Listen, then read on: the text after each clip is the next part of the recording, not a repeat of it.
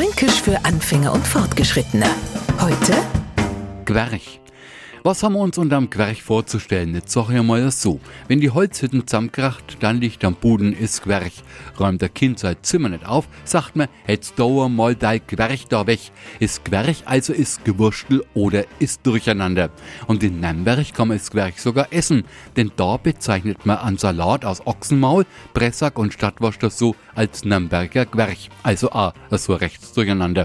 Und hier ist Gwerch im Hochdeutschen, der Franke regt sich gern auf und Kuddelmuddel Durcheinander, Unordnung bringe ihn zur Verzweiflung, eben ist Gwerch. Fränkisch für Anfänger und Fortgeschrittene. Morgen früh eine neue Folge. Und alle Folgen als Podcast auf podu.de.